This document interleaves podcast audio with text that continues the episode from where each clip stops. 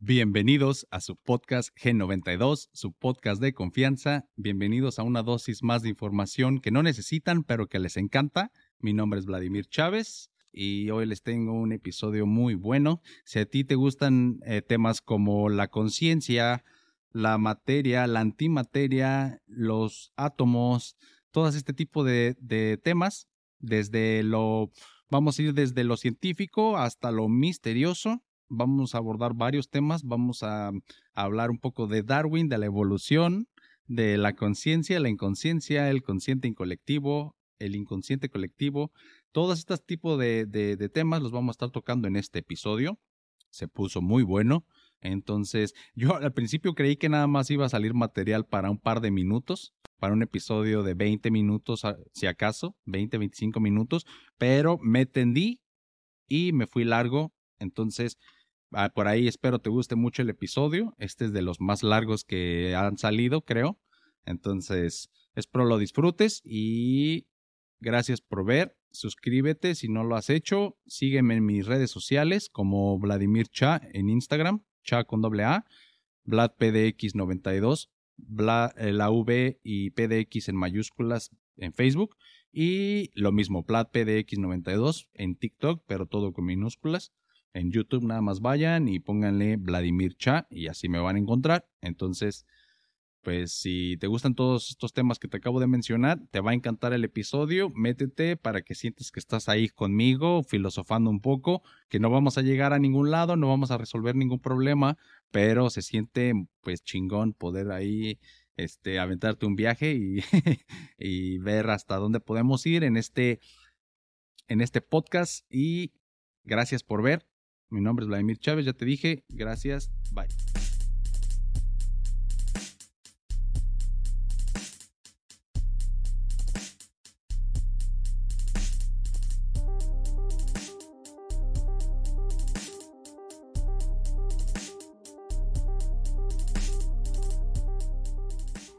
Evolución y conciencia.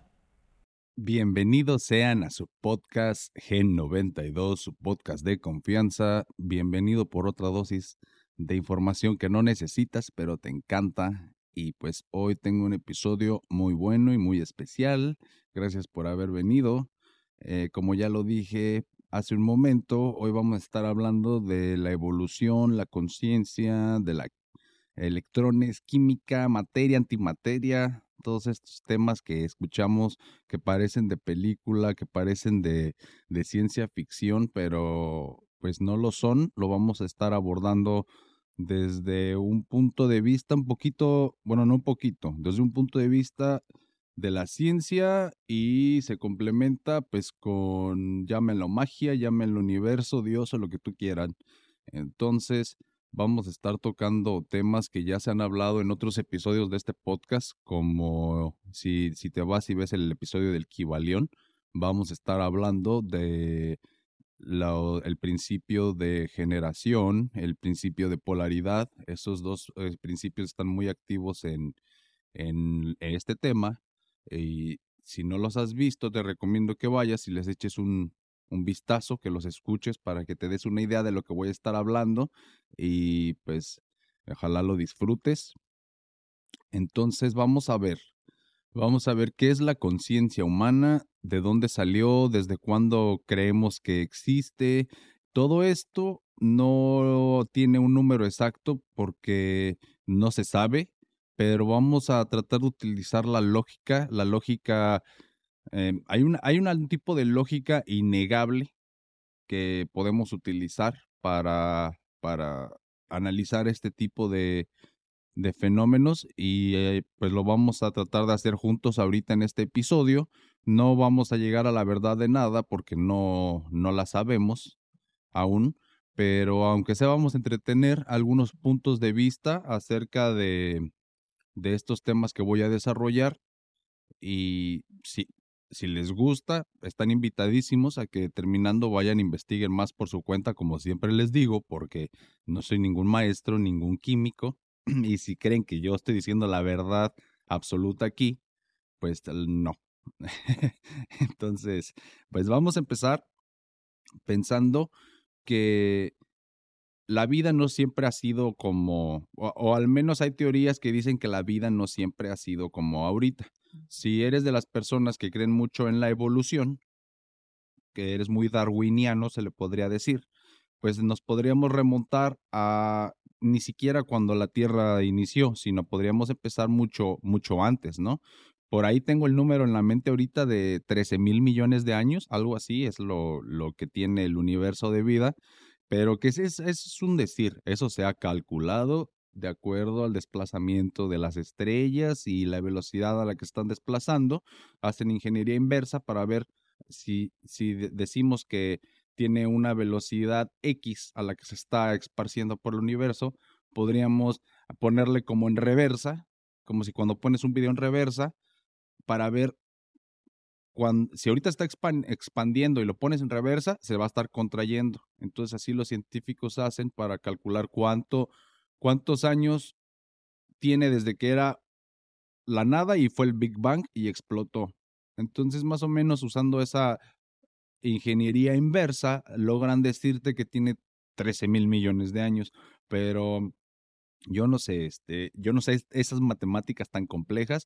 Entonces, pues yo, yo confío en lo que los científicos dicen acerca de esos cálculos, pero eso no hace más que hacer más interesante todo, porque el tiempo es solamente es una manera que nosotros nos referimos entre el espacio que pasa entre un, un momento y otro momento. Eso es más o menos lo que interpretamos como tiempo, pero realmente pues no existe. Esto está muy, es de las cosas yo creo que son más difíciles de entender, sobre todo si no eres una persona que te interese mucho estos temas y no los... Decía Einstein que la diferencia entre él y una persona promedio era que él entretenía los problemas más tiempo en su cabeza.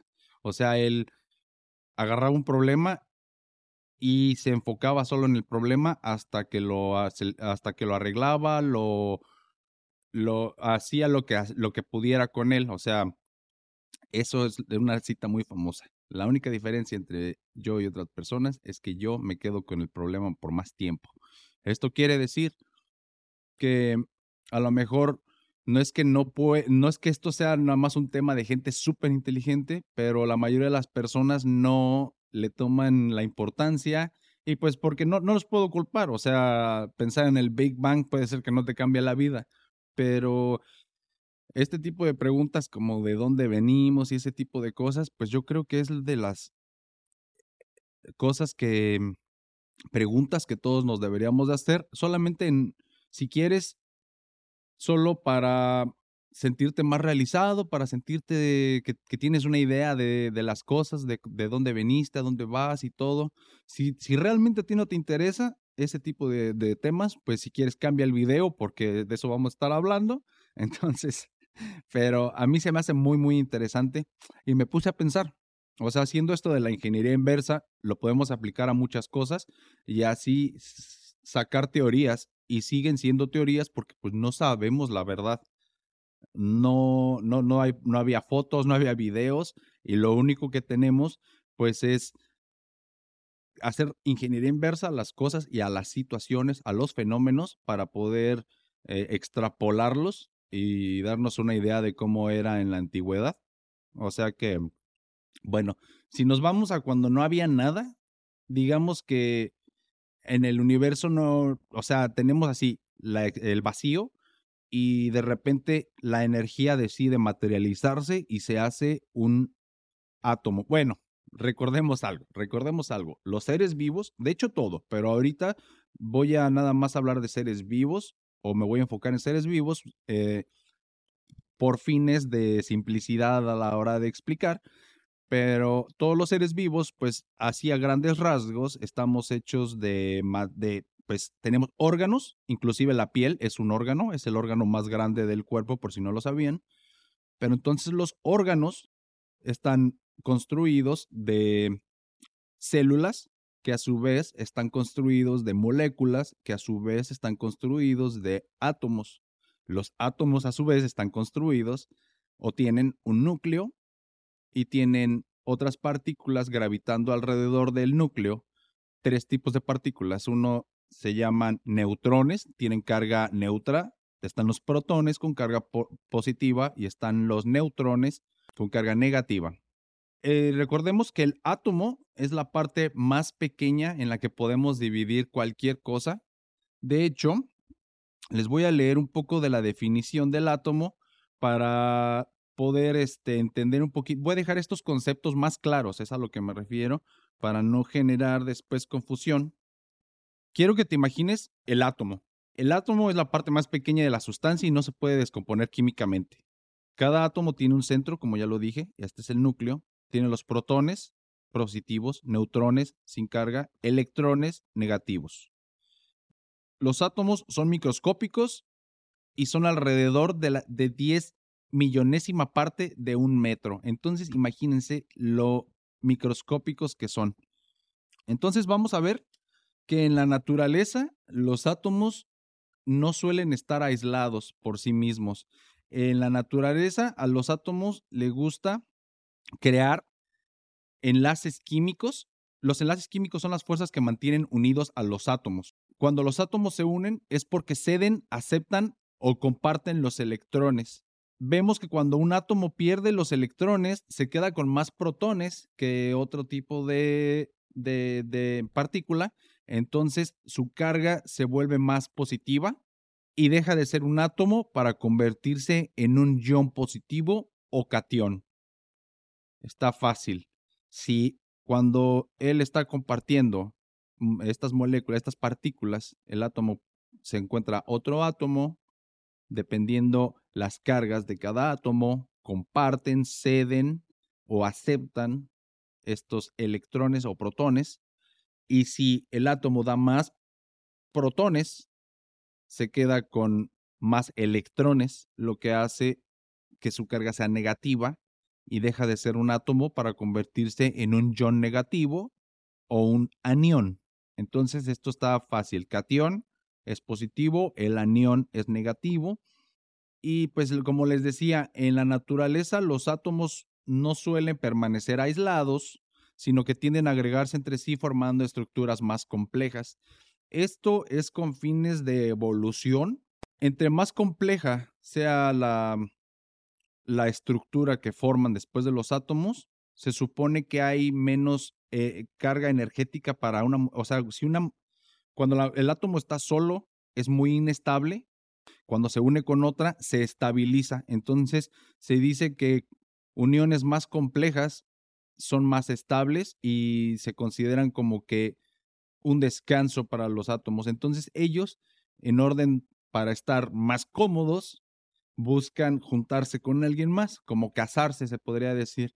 Entonces, sí, o sea, sí podemos decir muy química y muy seriamente que son enlaces químicos y son las fuerzas que los mantienen unidos a través del intercambio de electrones, pero si lo, cambiamos a palabras que un niño pudiera entender, o sea, palabras, como les decía, aplicando esta lógica superior de las cosas, podríamos decir que ellos, que, que hasta los átomos tienen una cierta cantidad de memoria y de voluntad.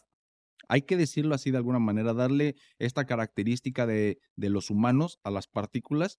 Entonces, si, si consideramos que tienen un poquito de voluntad, cuando un átomo se junta al otro átomo, la poquita voluntad y, vamos a decir como, imagínense un procesador. Cuando un procesador chiquito se junta a otro procesador muy chiquito, aumenta tu, tu capacidad de procesamiento de datos, porque pues estamos hablando de, de chips, de procesadores, estamos hablando de computadoras. Entonces, si pones dos chips, o tres o cuatro, entre más chips, entre más procesadores, tienes más cantidad de, de, de procesamiento de datos y de cómputo.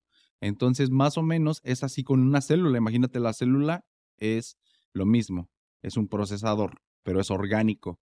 Lo que hace es que cuando se juntan, las características cambian, se amplían y entonces imagínate que estas dos voluntades se suman, entonces ya tienes más memoria y más voluntad, se podría decir. Entonces ya creas un compuesto.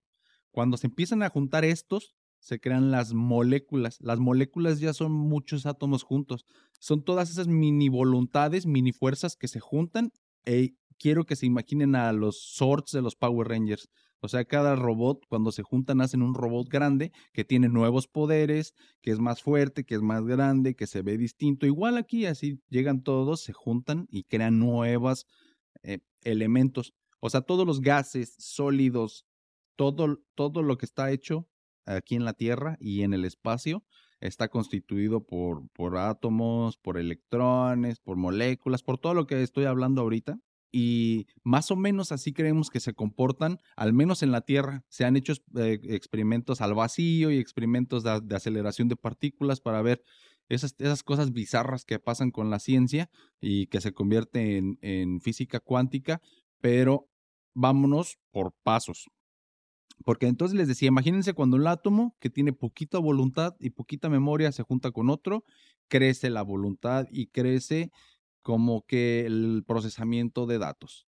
Cuando ya tenemos un órgano, ya hay tanto procesamiento de datos que, que, la función que desempeña ese órgano es muy compleja. Ya es una red de comunicación entre todas las células allá adentro, ¿verdad? O sea, es mucho más complejo un órgano que una célula.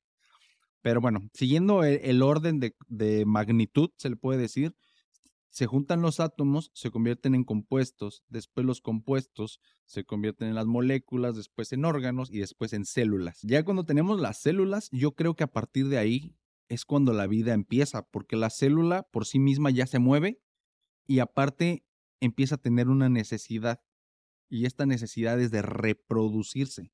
En, en lugar de juntarse, se reproduce. Esta ya es en sí misma, es suficiente entonces lo que hace es dividirse.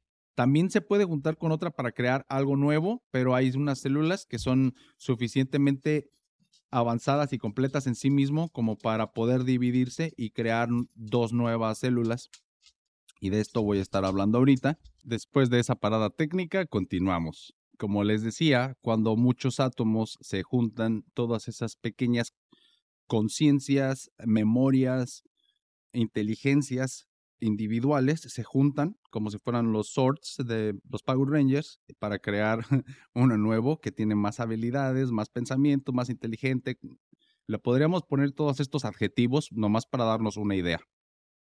El chiste es que cuando estos se juntan y crean las células, más o menos ahí se, se podría decir que la vida empieza y podemos ver esta característica de las células que tienen de la supervivencia cuando se empiezan a reproducir. Se empiezan a reproducir para poder mantenerse vivas y para poder seguir compartiendo su mensaje, se puede decir. Su mensaje pues está en el ADN y en el ARN que están dentro de las células. Y es así como compartiendo este mensaje y dividiéndose o multiplicándose, se crean los órganos. Entonces, estos órganos les digo que ya son como procesadores de bastante, muchísima más complejidad. Ya son, eh, bueno, cuando muchos órganos se juntan, siguiendo con la misma lógica de los átomos, las moléculas, las células, cuando los órganos se juntan, se crea un cuerpo.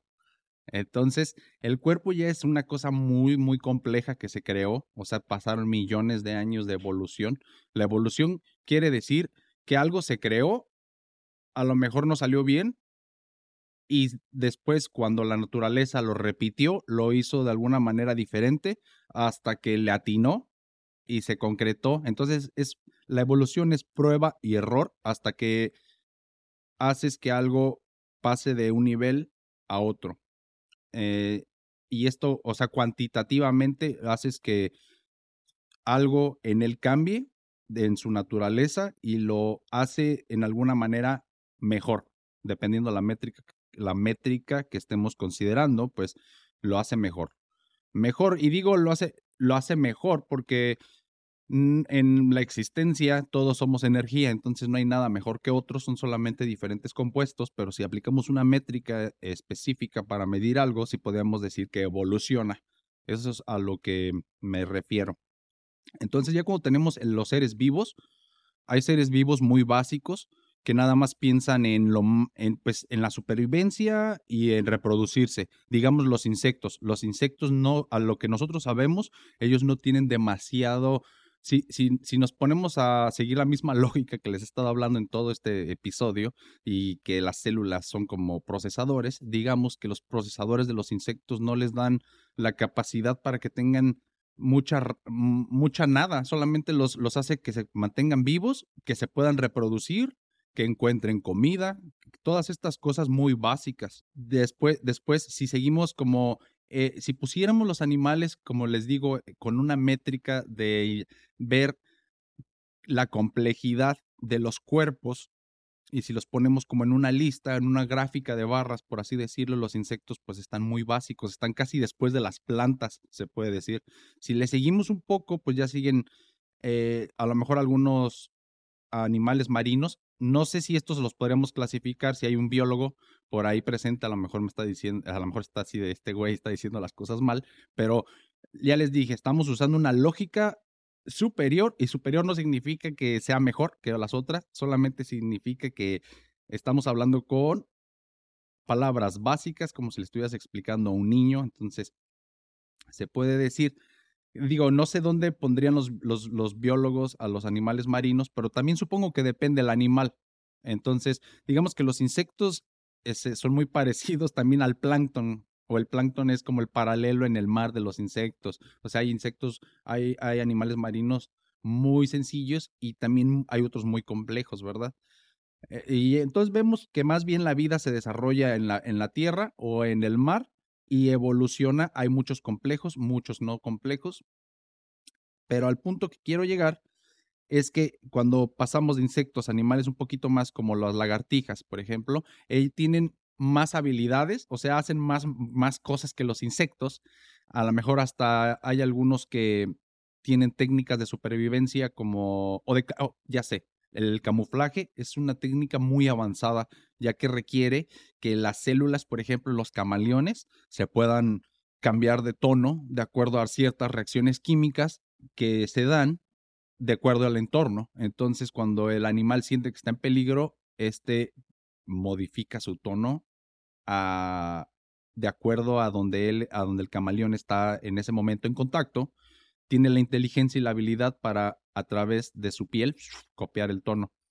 Me parece que no es por los ojos. Muchas personas dirían que es por los ojos, pero en el camaleón no estoy 100% seguro, pero recientemente escuché que en el pulpo, que tiene una habilidad muy parecida, él también tiene la habilidad con su tinta que produce de producir, ahora sí que como impresora tiene tres tonos, no recuerdo si es nada más azul, negro y rojo, vamos a decir.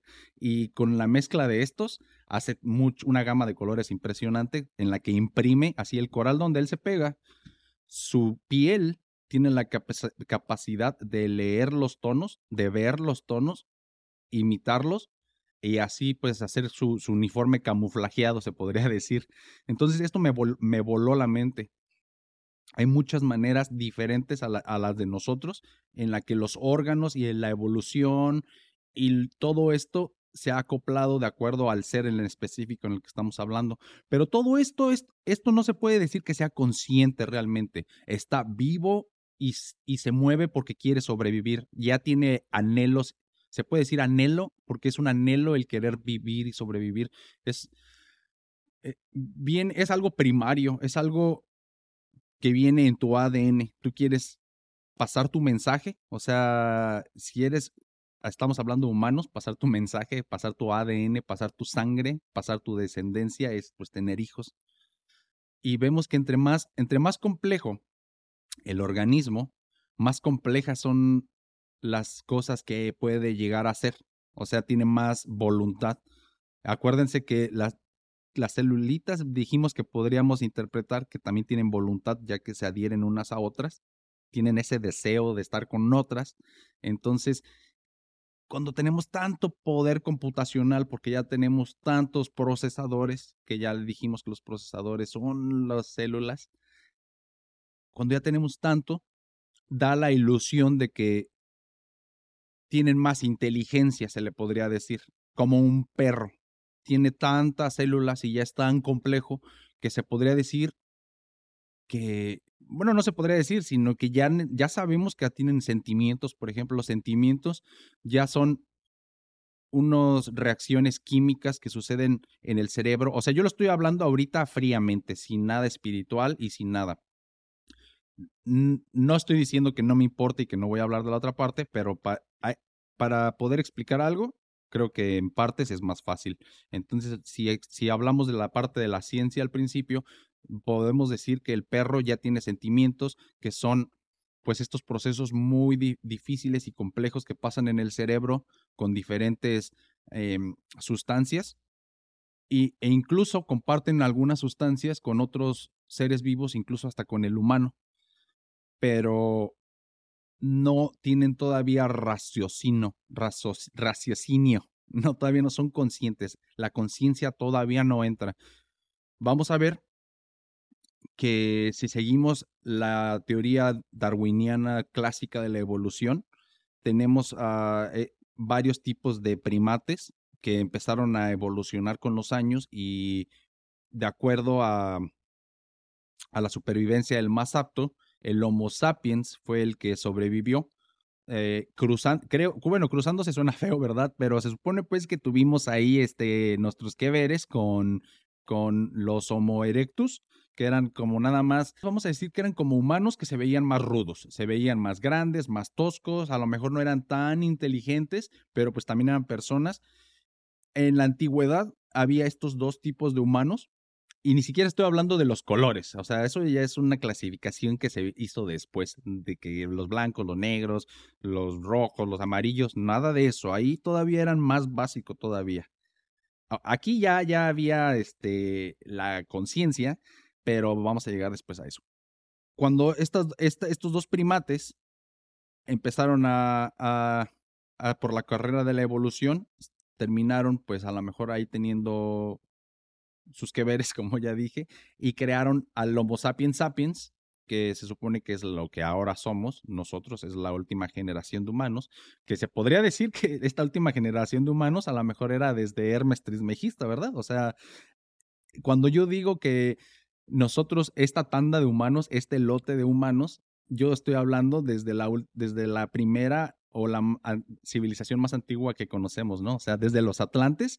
Bueno, a lo mejor ellos se podría decir que sí son otra generación, pero ni estoy seguro. O sea, cuando estamos hablando en temas de evolución y, de, y de millones de años, 10.000 años no es nada para los sumerios. O sea, eso es como nada para el tiempo del universo. Entonces, a lo mejor desde incluso los sumerios ya eran sapiens sapiens, pero como todo ya les dije, todo esto tenemos la teoría que tienen los matemáticos haciendo estos números y ingeniería inversa y yéndonos al pasado de acuerdo a cómo este, las cosas que tenemos ahorita como huesos y escritos y todas estas cosas. Y bueno, también las estrellas, ¿verdad? Porque si queremos calcular edades más antiguas que las de la Tierra, pues tenemos que ver en, al universo, pero regresémonos un poquito antes. Les decía, el salto, me salté, hice un, salto ahí muy, muy cabrón de, de, de los insectos a, a, los pulpos y después a los Homo sapiens sapiens, pero les decía que cuando están los, las lagartijas y estos animales, realmente los animales no se les podría considerar que tengan conciencia. Ya lo he explicado en otro, en otro episodio y lo voy a volver a tocar ahorita. Es uno de mis temas favoritos, ya les dije, y es que la mente, el cerebro y la conciencia no es lo mismo. Entonces ya tienen cerebro. El cerebro, me gusta creer que es la representación mm, física de la mente. Entonces la mente, eh, se podría decir que es la nube, si hablamos con palabras del 2022, la nube, así el cloud, la web, es, de, de ese individuo o persona animal, es la, la mente y la representación de la mente, que sería como el disco duro, ahorita en este ejemplo, sería el cerebro. Entonces, estos animales sí tienen cerebro, obviamente, hasta los insectos tienen cerebro, los pulpos tienen ocho cerebros. Entonces, estos cerebros son menos complejos que el del humano, obviamente, entonces tienen una gran variedad de habilidades, de tecnologías, de herramientas, de recursos, pero aún no tienen esa muy específica de la que estamos tratando de llegar en este podcast desde hace media hora. Entonces, es lo que más me intriga. O sea, hay muchos misterios de los que estoy hablando, como cuándo empieza la vida. Ese es uno de los misterios. Y si nos vamos antes, tengo otros. O sea, ¿en qué momento decide el átomo que quiere estar con otro? O sea, ¿cuándo nace el deseo de juntarse? Pero bueno, ya no tengo la respuesta, pero por eso le estoy comentando, porque son cosas que yo pienso, pienso y sé que a lo mejor no hay manera en la que yo pueda llegar a saberlo y nuestra mente no está apta, no es algo cognoscible, pero es muy entretenido pensar en eso y a mí me, me vuela la cabeza. No sé, quiero, déjame tus comentarios, déjame lo que tú sabes aquí. Si tienes un libro buenísimo, compártelo, por favor. Pero sí, sigamos. Entonces, les decía, estos animales no se les puede decir que sean conscientes, pero sí tienen tantas habilidades y tantas herramientas que pueden eh, expresar incluso sus deseos. Como un perrito, eh, cuando tiene ganas de hacer del baño, pues a lo mejor se acerca a la puerta y empieza a ladrar, a rascar la puerta. Esas son de nota inteligencia. También hacen trucos, por ejemplo, o sea, pueden aprender cosas, pueden aprender que quién les da de comer, entonces son fieles a esa persona. Todas esas cosas nos, nos dicen que tienen memoria, que tienen sentimientos. O sea, es algo muy avanzado. Ya es un evolu hablando de evolución, evolutivamente hablando, es muchísimo más complejo este ser que, como, como lo digo, el perro. El perro se me hace que es un, uno de los seres más avanzados sobre la Tierra. Y, en contra de un insecto, pues es mucha la diferencia, ¿verdad? Pero ahora hay más diferencia inclusive de cualquier especie con el humano. Y es que, como ya les dije también en otro episodio, nosotros, por algún motivo, por muchos motivos, y son diferentes de humano a humano, pero hacemos menos a la raza humana, nos demeritamos. Pero yo sí creo que, al menos en, en la biología que nosotros conocemos en la Tierra, sí somos lo más avanzado, somos el animal más avanzado, somos lo más complejo, pero somos tan complejos, me gusta pensar que esto es como un, en mi mente siempre viene como una espiral, viene la evolución, viene la evolución dando vueltas en el espiral y hay un momento en el que ya es tan complejo el, espiral que, que, a lo mejor ya ni siquiera alcanza a ver el espiral, ya nada más es un círculo totalmente dibujado, es, un, es algo completo, que aunque en el centro siga infinito el espiral, tú ya no alcanzas a apreciar que se siga estirando al infinito, tú ya a lo mejor ya nada más ves, si tú empiezas a dibujar una espiral y después más adentro y más adentro y más adentro y más adentro al infinito, si tú haces un zoom out, tú nada más vas a ver un círculo dibujado y lo vas a ver como un completo. Entonces me gusta pensar que cuando ya saltaste de la física, vamos a, ponerle como estamos hablando de cosas que son teorías que nadie sabe, cuando ya llegaste a un momento en el que la física de lo que tú ves, la materia, lo que tú alcanzas a ver con tus sensores, con tus ojos, con tus manos, con tus oídos, todos estos son sensores de tus órganos. O sea, también son órganos o funcionan con órganos, pero estos funcionan para dejarte ver a tu alrededor, para poderte mover en tu entorno, digámoslo así. Son tus sensores. Entonces, cuando esto escapa a tus sensores, las reglas cambian. Es cuando las cosas son tan microscópicas que empieza una serie de cosas bizarras a pasar. La física cuántica está en otro nivel de complejidad. Pero exactamente cuando nuestra mente da ese salto, algo pasa y es cuando la conciencia empieza. La vida no garantiza la conciencia, sería solamente intrínseca al hombre. Y esto es porque les digo, cuando ya pasamos ese, ese nivel, todo cambia radicalmente. La conciencia, les voy a leer que la conciencia viene del latín conscientia y es el conocimiento compartido. Y esta se hace con la palabra cum scientia, se define en términos generales como el conocimiento que un ser tiene de sí mismo y de su entorno. Pero también hay otros significados morales y psicológicos, aunque la definición más abierta, la definición más básica, pues es la que les acabo de decir. Pero también puede referirse a la moral o a la recepción normal de los estímulos del interior y el exterior por parte de un organismo. Existe debate sobre en qué consiste exactamente la conciencia. en el área de la inteligencia artificial se ha trabajado la idea de crear máquinas o programas suficientemente complejos como para dar lugar a una conciencia artificial, pero algunos han negado la posibilidad de que una computadora pueda dar lugar a algo genuinamente indistinguible de una conciencia. Hay una prueba que se llama de Turing, propuesta en 1950 y aborda este problema. Hasta la actualidad del 2020, esto fue en el 2020, Ningún programador ha conseguido con éxito superar satisfactoriamente esta prueba. Si bien un bot conversacional bautizado como Eugene Guzman de 2014 logró engañar gran parte de un jurado de humanos que fueron utilizados para hacer esta prueba, pero sin embargo el objetivo de dicho examen no es que un programa no era el que el programa tuviera conciencia, sino que nos hiciera creer que sí la tiene. O sea, eso está muy complejo, le pusieron muchas opciones, muchos if, está muy robusto el, algoritmo y toda la programación que le pusieron, pero no tiene conciencia, solamente está hecho para que te engañe y que tú digas, ah, sí pareciera que tiene, pero no tiene. Entonces, la conciencia todavía no tenemos nada tan, en este momento, tan cabrón como para poder hacer una inteligencia artificial. No, no quiere decir que no se pueda, porque ya dijimos, si, si pusiéramos las células que son, que son como los procesadores en la naturaleza, en el momento que nosotros desarrollemos procesadores tan cabrones que puedan manejar tanta información al mismo tiempo, no va a ser tan loco tener una supercomputadora que sí tenga conciencia, que no va a ser orgánica, pero a lo mejor sí va a ser un tipo de conciencia inorgánica, porque no se sabe de tal, es que es algo muy, muy, muy difícil y que no tiene, o sea, se nos escapa a todos, es incognoscible realmente, y todos tienen una idea y esto solamente son, como yo les digo, son mis, mis percepciones también en base a lo que yo he escuchado y leído, pues yo le estoy interpretando, pero hay, hay muchas cosas que incluso en este momento se me escapan al momento de tratar de explicar. Espero que la idea sí se, dando, se esté dando a entender. La conciencia, entonces, volvemos a, lo básico. La conciencia es la autorreflexión de uno mismo.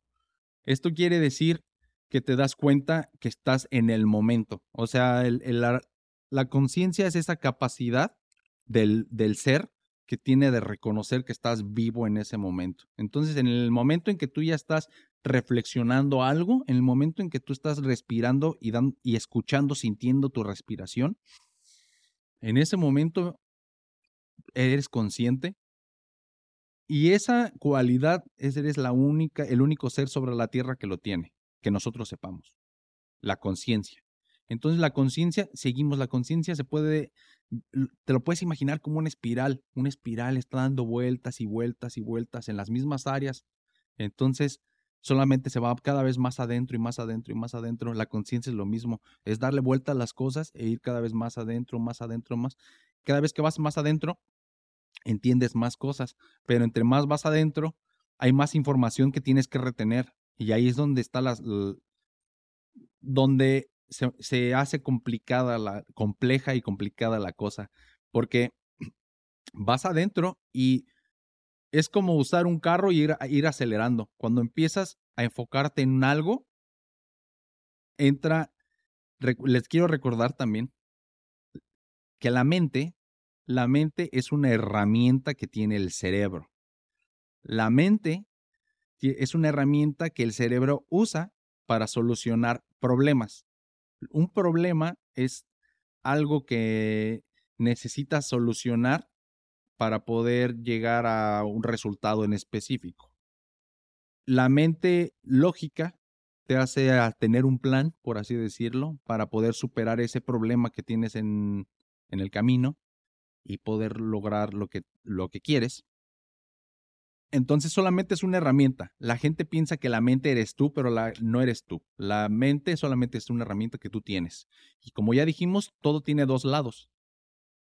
La mente es la parte eh, masculina de esta herramienta y la parte femenina, y no estoy refiriéndome sexualmente con órganos, no tienen genitales, estas son solamente ideas abstractas. Si no lo entienden tanto, vayan al episodio del Kibalión y ahí explico los principios de polaridad y de, generación para que se den una idea un poquito más de lo que estoy hablando. Está muy bueno ese episodio, uno de mis favoritos, por cierto. Les voy a dejar por ahí el link para que vayan. Pero entonces, cuando, cuando tú tienes el lado mm, eh, masculino es la mente. El lado femenino se podría decir que es la meditación. Entonces, la meditación es cuando no estás usando la mente. Son los dos lados de una herramienta, de la misma moneda. La mente te ayuda a, resolver problemas. La, eh, la meditación funcionan inversamente. La mente funciona para cosas del exterior, resuelve tus problemas del, del exterior y la meditación se va al interior y resuelve los problemas en el interior. No resuelve realmente porque es inactiva. La meditación sucede sin que tú quieras hacer algo. Cuando tú quieres hacer algo es la mente. Cuando dejas de hacer es la meditación. Pero son dos lados de una misma herramienta. Esto son herramientas que tiene el cerebro y que el cerebro, pues es, ya les dije, ¿no? Es la parte de tu cabeza que se conecta ahora sí que con las otras dimensiones y lo más, lo más, lo espiritual y Dios y la naturaleza y la conciencia. Entonces, tenemos que cuando empiezas a irte en el, ese espiral de la conciencia, necesitas cada vez como un carro cuando aceleras más gasolina, más gasolina, más gasolina, y es un estrés para el motor, en este caso, que tu cerebro es el motor, ¿verdad? Entonces necesita más energía para que tu conciencia se enfoque en un pensamiento, ahora sí que si quieres eh, pensar en los átomos y imaginártelo, si te quieres ir, eh, digamos que empieza, si, si, estamos hablando de videos, empieza en una calidad muy mala de 380p, después sigue, sube a, digo, de 360p, sube a 720p si te concentras más. Y si te sigues concentrando, si sigues bajando en el espiral de la conciencia y sigues yendo más, más a fondo, ese se convierte a 1080p y ya tienes una resolución más de la idea pero después le sigues metiendo energía a esa, a, esa, a ser consciente, a estar en el momento, porque cuando estás en el momento puede ser también con un pensamiento, estás en el momento con ese pensamiento y nada más eres ese pensamiento, no piensas en nada más, de hecho no piensas, solamente estás... Aquí es una parte muy importante, porque cuando hablamos del principio de generación en el Kibalión, nos dimos cuenta que cuando el lado positivo y negativo, o el lado femenino y masculino, esos son las polaridades y el género de las cosas se juntan, se crea algo nuevo. Entonces ya dijimos que la mente y la meditación son los dos lados. La meditación es femenino, la, la mente es masculina. Cuando encuentras el punto medio entre estas dos, digamos que es cuando se conocen y quedas embarazado de una idea. Entonces, mientras te quedes en el punto medio entre la meditación y la mente y te embaraces de estas ideas, si, si puedes mantenerte en ese punto de creación, cuando se te está viniendo la, la idea a la mente, sin que tú interfieras, cuando tú ya empiezas a agregarle de tu parte a una idea, es porque la mente entró, entonces ya, ya no estar armonioso en la mitad tu mente y tu, y tu, y tu meditación. Tiene que estar en la mitad para que estés en esa frecuencia, se le puede decir. Hay muchas palabras que suenan muy, muy New Age, pero esas palabras vienen de algo. Y hay que quitarles todo esa connotación que tenemos mala porque pues sí, cuando hablas de vibraciones y que tu mala vibra y esas cosas, suena muy mamón, pero sí es cierto, pues entonces hay que quitarle esa connotación mala. Y bueno, son las palabras, así es el lenguaje, estamos sujetados al lenguaje. Cuando tú te concentras en ese punto, necesitas mucha energía, entonces es, es, es, es muy cansado. Y si tú como persona no comes bien, si te desvelas, si utilizas drogas, si tomas mucho, si bla, bla, bla, no tienes no estás en un estado óptimo, es como si tu motor no le hicieras la afinación, si no le echaras gasolina porque no comes bien y esas cosas, pues tu carro no va a correr bien, tu carro no va a alcanzar las velocidades a las que podría llegar si estuviera en óptimas condiciones. Entonces el cerebro funciona igual. Tu mente está sujetada a algo físico que es tu cerebro. Y si no estás en óptimas condiciones, se vuelve incluso más difícil poder ir a esos niveles de, de, conciencia. Entonces, la, imaginémonos un mapa como de los de, de, los videojuegos, de que cuando empiezas solamente se puede ver donde tú estás parado en el mapa y todo lo demás está oscuro. Conforme tú caminas alrededor, el mapa se va iluminando. Entonces la conciencia se podría decir que es el hecho de que el mapa se ilumine. Es esa luz que ilumina el mapa, precisamente. Entre más esta luz ilumina el mapa, alcanzas a ver más del mapa. Entonces es más información que tienes que estar consciente. Es lo mismo, entre más consciente seas, abres más el mapa en tu mente y tienes que estar consciente de más cosas. Entonces esto por sí mismo puede ser, puede eh, pues ponerte muy nervioso, puede darte miedo. Y porque cuando te es consciente, no, no eliges hacerte consciente nada más de una de otra cosa. Cuando tú apuntas a ser más consciente, la conciencia es más como en círculo. Se expande para todos lados y te das cuenta de muchas cosas que a lo mejor antes no eras consciente y te das cuenta de tus problemas, de tus, de tus, no sé, de las cosas que a ti te faltan como para hacer, para hacer lo que tú quisieras hacer o si tú te mentías acerca de ti, de ti mismo, cuando eres más consciente te das cuenta de todas esas cosas y a la gente no le gusta. Entonces eso es lo, eso es lo cabrón de ser consciente. Por eso el mercado de la inconsciencia, llámese sustancias, llámese religiones, llámese entretenimiento, ese es lo más cabrón que tenemos ahorita en esta sociedad consumista y en el entretenimiento y de todas estas cosas es lo que más se da, porque es muy difícil ser consciente físicamente, necesitas mucha energía, necesitas mucho, mucho de todo para que tu cerebro, tu motor, funcione. Entonces, ¿qué es más fácil? Pues mejor lo duermes. Entonces, esos son los famosos depresores del sistema nervioso. Porque en lugar de ser consciente, te hacen inconsciente. Entonces aquí ya dividimos, pues hay dos, dos estados, la conciencia y la inconsciencia. Solamente, como ya les dije, son las polaridades. La inconsciencia se, eh, se relaciona a lo femenino, a la meditación, y la conciencia va más a lo masculino, a lo hacer. Se necesitan las dos. Y estas, la conciencia y la inconsciencia también está, hay personas que ya las han dividido en niveles, o sea, hay conciencia individual y conciencia colectiva, o el inconsciente colectivo. Cuando las cosas se juntan, evolucionan. O sea, yo sé que le estoy, me estoy saltando un poco, pero si te confunden, lo bueno es que este es un video y te puedes ir un poquito y regresarle y, y volverme a escuchar. compartirlo e invita a tu amigo y entre los dos a que escuchen mis pues, las cosas que digo y ya este entre los dos ponen juntos todas mis teorías, pónganse ahí en un, en un pizarrón, hagan una lista de lo que les digo. Yo sé que me estoy saltando, pero es que esto es muy complejo al menos para mí de poder explicar. Entonces, ya cuando muchas conciencias, imagínate si las células se juntan y crean cosas tan complejas, imagínense cuando las conciencias, que es, se podría decir que es el pináculo de la evolución, hablando como logros. O sea, el logro de la evolución se podría decir que hasta ahora se, es la conciencia. Entonces, cuando dos conciencias, que es dos pináculos de la evolución, se juntan, van exponencialmente, o sea, se mergen, ¿no? O sea, se hacen más grandes. Cuando se agrega la tercera más grande, cuarta más grande, entonces ya tenemos que se crean sociedades. Las sociedades crean entes que a lo mejor nosotros ya no vemos. Tú no sabes si tus células, si tus átomos pueden ver arriba y ver las células, ¿verdad? A lo mejor los átomos en su pequeña existencia creen que son lo único en el universo. Como tú crees que eres el único en el mundo, ellos creen igual, pero son partes de un más grande. Entonces tú eres parte de seres a lo mejor que hasta se mueven y piensan, pero son tan grandes que tú no los puedes ver, ¿no? O sea, de algún lugar salieron las teorías de los titanes, de los dioses. No sabemos, a lo mejor somos nada más átomos en cosas más grandes. Y aquí voy a, voy a volver a mencionar otro de, de, las, de, las, de los principios herméticos. Como es arriba, es abajo.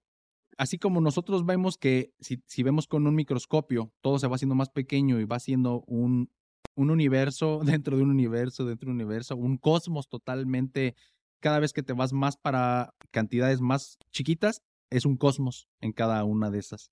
Entonces lo mismo va para arriba. Entre más te vayas para un zoom out de la Tierra, vas a poder darte cuenta de lo que hay más arriba de ti.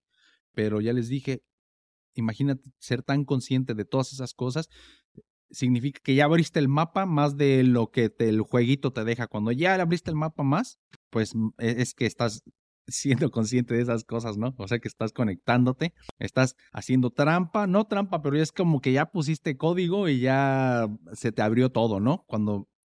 Pero eso ya es otro tema. El chiste es que, que cuando unimos todas estas conciencias, se, se, se crea el inconsciente colectivo y es como una cosa que no podemos ver, pero es la nube, está ahí flotando. Y entonces se dice que las ideas no las creas tú, las ideas ya están, ya están en ese inconsciente colectivo, que es un ente que aunque nosotros no podamos ver, existe. es toda esta red de conciencias conectadas que inclusive cuando el ser humano en cuestión ya murió, toda esa conciencia, todas esas cosas que él inventó y creó y todo ya quedaron en el inconsciente colectivo. Entonces, aunque tú mueras, toda esa cosa ya se va a quedar ahí. Inclusive a lo mejor el muerto también va y se queda en el inconsciente colectivo y aún no sabemos lo que pasa después de la muerte, pero como son intercambios de energía, la energía va a algún lugar, entonces no sé. Por ahí les dejo eso abierto. Ese no es el tema de la ahorita, no estamos hablando de la muerte, entonces regresemos. El inconsciente colectivo, si tú, bueno, el humano siempre quiere imitar a la naturaleza. La tecnología siempre imita a la naturaleza. Entonces, la manera de imitar al inconsciente colectivo es el Internet. El Internet es el inconsciente colectivo materializado. Es el inconsciente colectivo materializado. Tú puedes, a placer, meterte e, y explorarlo. Eso es utilizando la mente. Pero si tú utilizaras la meditación, podrías ir a explorar. Se podría decir que el Internet de tu interior, porque te vas a ir a tu interior. Acuérdate que siempre hay dos cosas. Cuando tú te puedes ir para afuera, también te puedes ir para adentro. Y hay mucho mundo adentro de ti. Se escucha cursi, se escucha religioso, pero no. O sea, si tú te enfocas en ti, tú también te puedes ir. Y no hay ningún secreto allá afuera en el universo que no lo tengas dentro de tu cuerpo. Porque como es arriba, es abajo. Está muy cabrón de entender, pero a lo mejor lo que quiero decir, lo que quiero darte a entender también entre líneas, quiero fomentar que, que dejes de estar buscando afuera y también te enfoques dentro de ti para que, no más cursi, para que hagas, hables con Dios y estas cosas. No, no, no. O sea, estas cosas sí suceden, o sea, sí están muy cañonas si de verdad te pones, apagas. O sea, ya te dije, esto es hasta algo físico y biológico. Si tú apagas tu mente, va a empezar la meditación. Cuando va la meditación, te vas hacia adentro de ti. Siempre y cuando no tengas miedo de tus mismos sentimientos, si tú eres sincero contigo mismo, vas a empezar a ir adentro de ti y te empiezas a dar cuenta de un montón de cosas también. O sea, está muy canijo el viaje. Y, esto no es ni con drogas, ni tomando, ni nada. O sea, tú nada más, así en tus cinco sentidos, ve, inténtalo, te va a gustar y bueno, esto ya se convirtió un poquito más de evolución a motivación, a motivacional. Pero eh, eh, todas estas ideas son las que les digo que me tienen siempre entretenido. O sea, desde un átomo que tiene una pequeña voluntad, se le puede decir que esa, esa voluntad fue el enlace químico que se creó. Cuando todas esas voluntades, enlaces químicos, se juntan, crean cosas más complejas que tienen una voluntad más grande de hacer más cosas. Eh, tienen, empiezan a tener anhelos hasta que creamos, pues, el humano, que, que vivimos en base de, ideas. Ah, y eso me, eso me lleva también a pensar que si las ideas ya están flotando ahí, entonces tu cerebro es una especie de antena que cuando ya les dije, los polos negativos y positivos de esta antena se alinean cuando tu mente y, y tu meditación se alinee, tu conciencia y tu inconsciencia se alinee, es como sintonizar una idea y traerla a tu cuerpo. O sea, está ahí etérea, flotando. Entonces, cuando te embarazas de la idea, entra a tu cerebro. O sea, creo los hindús lo dibujaban como si tú tuvieras así un, un embudo en tu cerebro. Cuando está esto, todo esto está armonioso, se abre tu embudo y deja entrar así succiona la idea. Entonces, básicamente, así se podría... Es una teoría, es la teoría que a mí me gusta creer, porque como nadie sabe, la verdad, creo que fue Kant el que dijo, o no, Podorowski. Eh, ¿Cómo se llama el director? se me olvidó. Sodorowski, Podorowski, ¿cómo?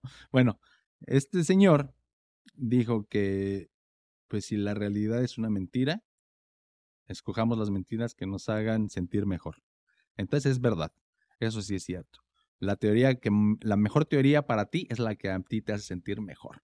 Y la que a mí me hace sentir mejor es esta. Las ideas están por ahí flotando. Entonces, cuando estas partes de tu, de tu cerebro, de tu cuerpo, se ponen en este estado, en la mitad, cuando se juntan tus dos polos, ¡pum! Dejan entrar a la idea, te embarazas de ella y es que tu mente ahora sí entra y te ayuda a resolver los problemas que llegaras a tener para poder expresar esa idea en el mundo material. Está muy canijo. Esta, todas estas teorías están un poquito de la mano con otra. Es que son muchas, hay muchas teorías y que cuando las empiezas a explicar y te empiezas a ir a fondo, chocan en algunas cosas y en otras cosas se complementan. Entonces no hay verdades completas. Todas las verdades son verdades a medias y las paradojas no son, o sea, las paradojas también se pueden juntar. No también se pueden solucionar. Entonces, este es otro principio del Kibalión. Si quieren, vayan y escúchenlo. Eh, el Kibalión se podría decir que nos no, no, se podría decir, de hecho, el Kibalión es una serie de máximas que te van a ayudar a resolver todos los problemas existenciales que tengas. Entonces, siempre que tengas un problema existencial, ve y lee el Kibalión, lee las máximas y te van a dar esa lógica superior de que les estoy comentando desde que empezó el video para que puedan esclarecer sus dudas. Porque así funciona. O sea, si quieres hacer un experimento, puedes comprar un cuarzo, puedes comprar un caleidoscopio y puedes ver cómo funciona el como es arriba es abajo. Entonces, está muy canijo, se escucha mágico a veces, pero no lo es. Entonces, les decía que esta otra teoría dice que la conciencia se le puede decir que es el pegamento que mantiene a la materia unida. O sea, si tú estás hablando acuérdense de esos libros que tenías cuando eras niño y que eran muchos puntos, ¿no? Eran muchos puntos juntos y los puntos tenían numeritos. Entonces había un texto que decía junta el 1 con el 2 y bla, bla, bla, bla, y ibas haciendo un dibujo. Cuando terminas de, de, hacer la actividad, tienes un dibujo, nada más vas juntando puntos a puntos a puntos y haces el dibujo. Se podría decir que esa línea que tú trazaste es la conciencia, es la energía que mantiene todo junto, es lo que me hace creer que yo soy uno solo y que estoy separado del aire que me rodea, que estoy separado de la mesa en la que estoy, que estoy separado de la silla. La conciencia es lo que hace que haya una diferencia entre lo que yo soy y el otro. Ya les dije, esto es muy complejo de, de, explicar. O sea, la conciencia no nomás crece en línea, crece para todos lados. Cuando te empiezas a ser consciente de una cosa, te das cuenta que todo cambia a tu alrededor. Cuando doy un ejemplo, empezamos a explicarlo y ¡pum! No me puedo ir una sola dirección, o sea, tengo que estar explicando muchas cosas porque se empieza a ampliar como en círculos. Hagan ese ejercicio, piensen en algo y traten de, de, de nada más enfocarse en ese punto, ir, ir más profundo, más profundo, más profundo, más profundo. O sea, es, es, en las religiones le dicen que en lugar de desplazarse en el tiempo, o sea, en lugar de que digas, voy a pensar una hora en esto, no, no importa el tiempo que pienses en eso, sino que profundo, o sea, en lugar de desplazarte horizontal, desplázate vertical, ve hacia adentro de las cosas. Y puede ser en un segundo o puede ser en horas, eso, es, eso, eso no tiene nada que ver. Nada más tienes que, para ser consciente, ir en vertical.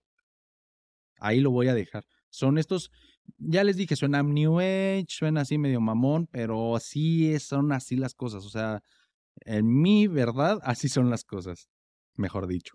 Si les gusta, si me compran la idea, nada más trátenlo. Ya les dije, no, te cuesta nada, no te cuesta nada. Pero bueno, aquí también entonces, ya que dije que si la conciencia sería esa línea que traza y que te mantiene junto, hay otra cosa, siempre todo tiene su opuesto. Entonces, ¿qué es lo que te mantiene junto? es la conciencia. Se podría decir que es la energía o la materia, pum. Pero también está antimateria y esto es lo que quiere mantener separado las cosas. Entonces está la antimateria que siempre está en expansión y sabemos que pues si, si aplicamos un poquito de la lógica y volteamos a ver la materia oscura en el espacio y vemos que se está expandiendo, pues podemos decir que como arriba es abajo, entonces en el cuerpo a lo mejor también hay pues el equivalente o materia oscura, realmente no la podemos ver, pero está, dicen que aquí eh, tengo más o menos este, existe la antimateria, la cual está compuesta también por átomos, pero con las cargas invertidas. Los protones tienen carga negativa y se denominan antiprotones. Los electrones tienen una carga positiva y se denominan positrones. Es, es muchísimo menos frecuente en la naturaleza al entrar en contacto con la respectiva particular como los protones con los antiprotones y los electrones con los positrones. Ambas se aniquilan generando un estado de energía de rayos gamma y otras partículas. No toda la materia del universo está compuesta de átomos. De hecho, solo el 5% o menos del universo está compuesto por estos. La materia oscura, que constituye, según algunas estimaciones, más del 20% del universo, no se compone de átomos, sino de partículas de un tipo actualmente desconocido. También cabe destacar la energía oscura, la cual es un componente que está distribuido por todo el universo, ocupando aproximadamente más del 70% de esto. Entonces, a lo mejor lo dije mal, eh, me refiero a la energía oscura, no la materia oscura. La materia oscura es la antimateria y solamente es porque los átomos están invertidos. Pero la energía oscura ya dijimos que es el 70% de esto. O sea, el 5% del universo está relleno y el 70% no hay nada, es el vacío. Entonces, volvemos a los polos de algo mismo. Siempre se va a presentar donde hay algo, está el, opuesto. O sea, y los opuestos siempre se juntan en algún punto. Tenemos hasta la, la magia y la ciencia. Donde la ciencia termina, donde ya no se puede explicar, empieza la magia. Donde la magia se empieza a explicar, termina la magia y comienza la ciencia. ¿Se dan cuenta? Siempre son en círculos hay algo malo que dejó la teoría y Darwin, y, es que dejó en el inconsciente colectivo la idea de que todo crece horizontalmente con el tiempo y la evolución es así con el tiempo exponencial y no necesariamente, necesariamente es así. A lo mejor con algunas especies en un determinado tiempo sí se aplica, pero no, no cuenta para todo el universo ni para todos los fenómenos hay que quitarnos esa idea de las líneas de progresión darwinianas, vamos a decirle, y hay que empezar a pensar un poquito más como los hindús o los budistas que piensan en el samsara, en el karma y que todo es un círculo, porque la verdad es que todo se asemeja más a un círculo que a una línea. Sí hay líneas, pero más bien las cosas que son en líneas solamente es porque medimos una partecita del infinito del círculo, medimos una parte del círculo con otra partecita y esa partecita si le damos zoom se va a ver como una línea y podemos ver de un lado a otro pues lo que cambió. Pero realmente si le damos zoom out vamos a ver que todo es un círculo. Inclusive si no alcanzamos a ser conscientes o no podemos ver, no somos tan, no podemos darle tanto zoom out en pocas palabras. Entonces, entre más zoom out le des a tu vida, más perspectiva te va a dar de tu mapa y vas a poder ver más cosas.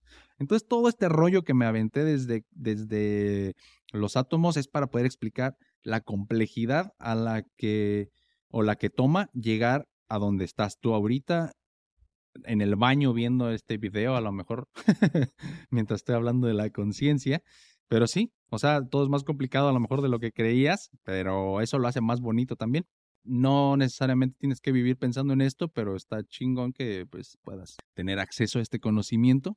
Ya les dije, eh, no hay que irse a un polo ni a otro, lo mejor siempre está en la mitad. Entonces, ni obsesionarse, ni ignorarlo. Sí hay que tenerlo ahí en la mente, ese es el consejo que yo te puedo dar. Mi nombre es Vladimir Chávez, gracias por venir a este episodio de G92.